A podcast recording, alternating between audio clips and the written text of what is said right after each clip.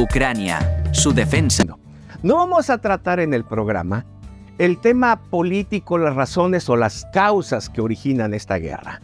De hecho, un tanto complejas y demás, pero hoy quiero que hablemos algo especial y voy a apuntar hacia ahí. Es a la forma tan especial en que el gobierno ucraniano y las Fuerzas Armadas están reclutando y haciendo un llamado a toda su gente, a los ucranianos, a que defiendan a su patria.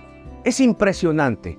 Lo que verás en las próximas imágenes te va a sorprender. Este llamado de las fuerzas militares para defender su patria es una oración a Dios. A mí me parece que estoy leyendo un pasaje bíblico del Antiguo Testamento de Israel peleando con sus enemigos para conquistar la tierra prometida. Pero veamos las imágenes. Eh, ve, sienta el llamado de los ucranianos para defender su patria. Continuará. Corren.